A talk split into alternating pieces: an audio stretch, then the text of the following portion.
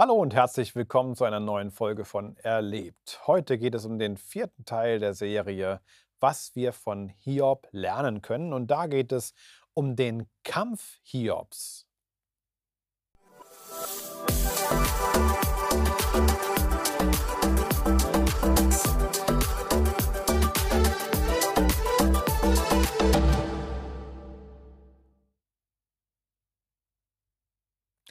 Hiob war ein Kämpfer. Ich weiß nicht, ob du eine Kämpfernatur bist oder jemand bist, der sagt, wow, wo immer es was zu kämpfen gibt, da bin ich mittendrin und lass mich nicht so schnell unterkriegen.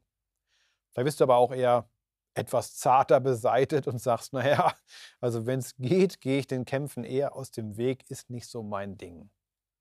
Hiob war offensichtlich jemand, der Kämpfe nicht gescheut hat, der in der Lage war und auch das so gelebt hat mit seinem gesamten Leben, dass er für seine Standpunkte eingetreten ist und sich auf die Hinterbeine gestellt hat, wie man so schön sagt, wenn es darum ging, seine eigenen Interessen, seine Kernwerte auch zu verteidigen. Nun fängt das Hiob-Buch aber in den Redeteilen mit einer Rede an, die Hiob selbst hält in Kapitel 3. Und diese Rede ist ja, interessant. Äh, interessant meine ich unerwartet, anders. Man könnte auch sagen fremdartig. Ihr könnt sie gern mal im Ganzen lesen, das erspare ich euch jetzt hier.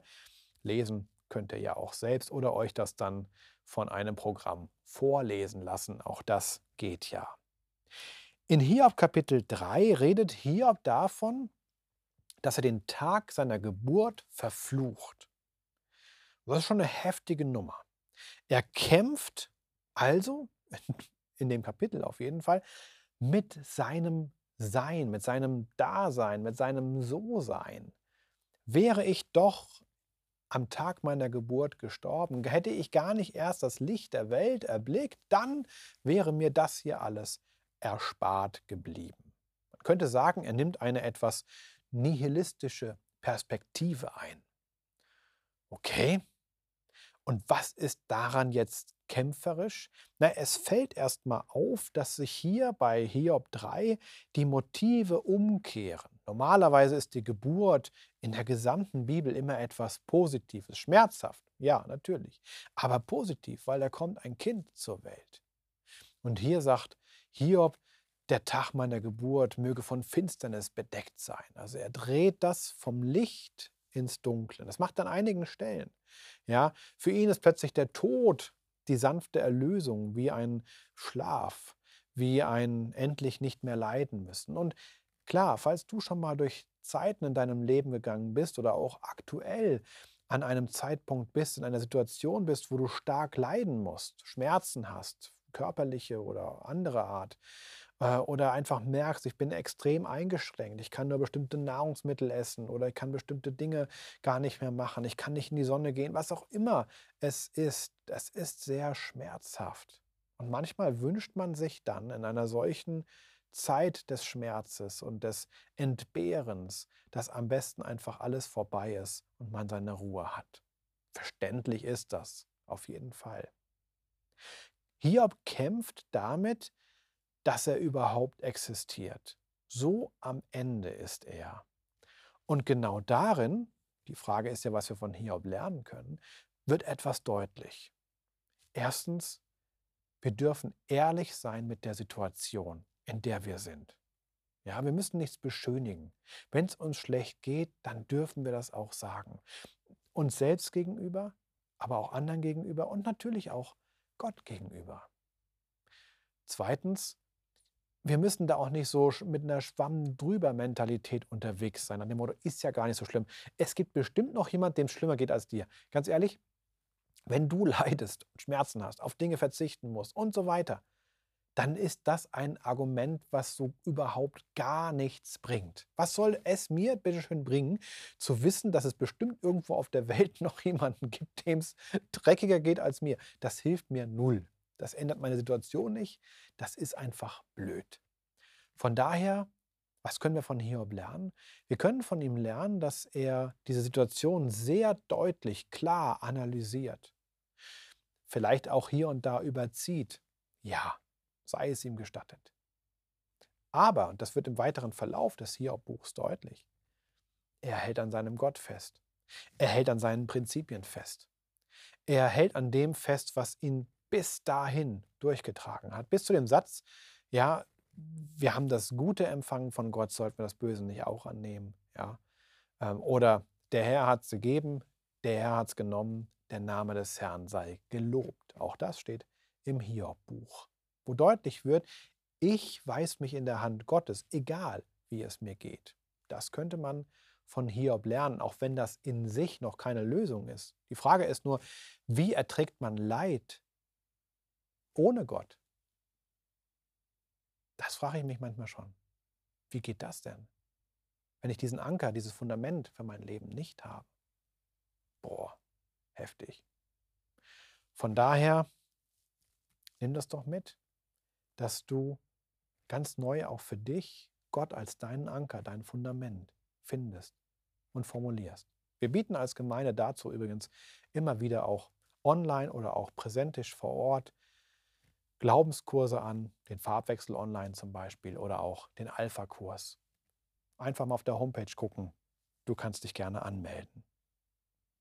Also Hiob kämpft mit seinem Sein, seinem So-Sein, seinem Dasein und er kämpft, und das ist vielleicht der zentrale Kampf in dem Buch Hiob, Natürlich mit seinen Freunden auf der einen Seite, aber im Grunde genommen ist das nur so ein Nebenkampf. Der Hauptkampf ist der Kampf mit Gott. Er stellt sich ihm. Er sagt, er, er schüttet sein Herz aus. Er sagt Dinge, auch gerade jetzt im Hiob-Buch äh, äh Kapitel 19, da gibt es einige Verse, die haben die Übersetzer, die griechischen Übersetzer der hebräischen Bibel ausgelassen, weil sie sagten, so kann man nicht über Gott reden, das geht nicht. Das ist, nicht, nicht gut. Ja, sollte man lassen. Und in diesem Kapitel 19, mittendrin, sagt Hiob aber auch, ich weiß, dass mein Erlöser lebt. Hiob 19, Vers 25. Und ist meine Haut, Vers 26, noch so zerschlagen, mein Fleisch dahingeschwunden, es geht ihm echt nicht gut, so werde ich doch Gott sehen. Ich werde ihn sehen. Also Hiob drückt in allem Leid, in allem sich darüber, ja, mit Gott ins Gericht gehen, sagen, nun sag mir doch, warum ist es so und warum muss ich leiden? Tritt mir entgegen, kämpfe mit mir wie ein Mann und so weiter. All das fordert Hiob ein, aber es geschieht erstmal nicht. Und in all dem weiß er aber, ich werde Gott sehen. Ich, er, er lässt mich nicht allein, sondern er wird mir begegnen. Spannend. Wie ist das bei dir? Hast du diese Hoffnung für dich, dass du Gott sehen wirst, auch wenn es dir vielleicht jetzt im Moment ganz, ganz schlecht geht? Kannst du daran festhalten? Kannst du das glauben, auch gegen den Augenschein, gegen alles Gefühl, gegen vielleicht auch manche wohlmeinenden Freunde und Freundinnen, die sagen, ach, das mit deinem Gott hat da auch nicht funktioniert, guck dich doch mal an. Das hilft dir auch nicht weiter. Ich will euch ermutigen, an Gott festzuhalten, auch wenn ihr durch tiefe Täler geht. Weil die Alternative, durch dieses tiefe Tal zu gehen ohne Gott, die stelle ich mir noch viel grausamer vor. Hinzu kommt, dass Hiob in dem ganzen Buch, das ist auffällig, nicht erfährt, warum er leiden muss. Gott erklärt es ihm nicht. Es wird auch nicht am Schluss irgendwie aufgelöst. Er weiß es nicht. Der Leser oder der Hörer des Hiob-Buches der weiß mehr, weil er Kapitel 1 und Kapitel 2 kennt. Und in Kapitel 1 und Kapitel 2 wird erklärt, dass der Gegenspieler Gottes, der Satan, kam und quasi da interveniert hat und dafür verantwortlich ist, dass Hiob so leiden muss. Das erfährt Hiob selbst im ganzen Buch nicht. Vielleicht ist es manchmal ganz gut, dass wir gar nicht wissen, warum uns Leid trifft. Und dass wir dann lernen können, mit dieser Situation umzugehen. Und natürlich mit Gott durch dieses tiefe Tal zu gehen, wie das im Psalm 23 so heißt. Und wenn ich schon wanderte durch das Tal des Todesschattens, ja, das finstere Tal ist eigentlich im Hebräischen das Tal des Todesschattens, so fürchte ich kein Unheil, kein Unglück. Denn du bist bei mir. Dein Stecken und Stab trösten mich. Wie gut ist es zu wissen, wie trostvoll, dass wenn wir durch tiefe Täler gehen, dass wir wissen dürfen, Gott ist da. Dadurch wird das Tal nicht kürzer, dadurch wird das Tal nicht einfacher, dadurch wird es immer noch ein tiefes Tal bleiben, ein herausforderndes Tal, ein Tal des Todesschattens. Der wird nicht einfach weggenommen.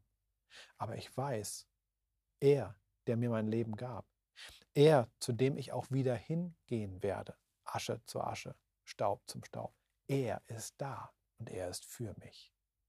Das ist sehr trostvoll für alle Leidenden aller Zeiten. Deswegen war das Buch Hiob auch immer wieder ein Buch, das vielen, vielen Menschen Trost gespendet hat. Auch wenn manche Fragen völlig ungelöst bleiben und gerade nicht aufgelöst werden. Eine Frage ist klar. Hiob beantwortet sie mit seinem Leben ganz klar. Ich halte an meinem Gott fest, egal was kommt. Möge das dir auch so gehen. Bis bald dann zum fünften Teil von Was wir von Hiob lernen können. Tschüss.